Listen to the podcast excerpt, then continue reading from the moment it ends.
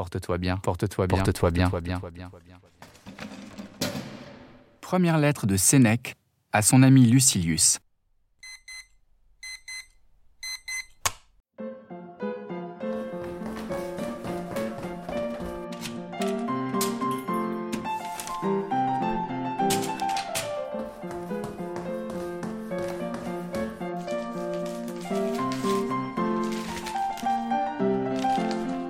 Mon cher Lucilius, suis ton plan, reprends possession de toi-même. Le temps qui jusqu'ici t'était ravi, ou dérobé, ou que tu laissais perdre, recueille et ménage-le. Persuade-toi que la chose a lieu comme je te l'écris. Il est des heures qu'on nous enlève par force, d'autres par surprise, d'autres coulent de nos mains, mais la perte dont nous devons avoir le plus honte est celle qui vient de notre négligence. Et si tu y prends garde, la plus grande part de la vie se passe à mal faire, une grande à ne rien faire, le tout à faire autre chose que ce qu'on devrait. Montre-moi un homme qui mette autant le moindre prix, qui sache ce que vaut un jour, qui comprenne que chaque jour, il meurt en détail. Car c'est notre erreur de ne voir la mort que devant nous en grande partie déjà, on l'a laissée derrière. Tout l'espace franchi est à elle.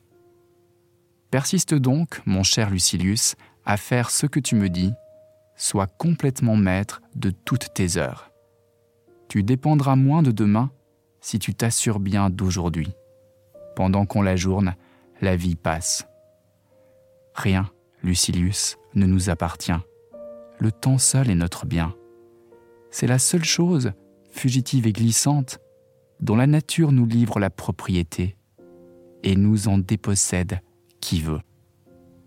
Mais telle est la folie humaine, le don le plus mince et le plus futile, dont la perte au moins se répare, on veut bien se croire obligé pour l'avoir obtenu, et nul ne se juge redevable du temps qu'on lui donne, de ce seul trésor que la meilleure volonté ne peut rendre tu demanderas peut-être comment je fais, moi qui t'adresse ces beaux préceptes.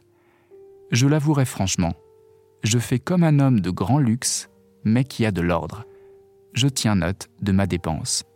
Je ne puis me flatter de ne rien perdre, mais ce que je perds, et le pourquoi et le comment, je puis le dire, je puis rendre compte de ma gêne.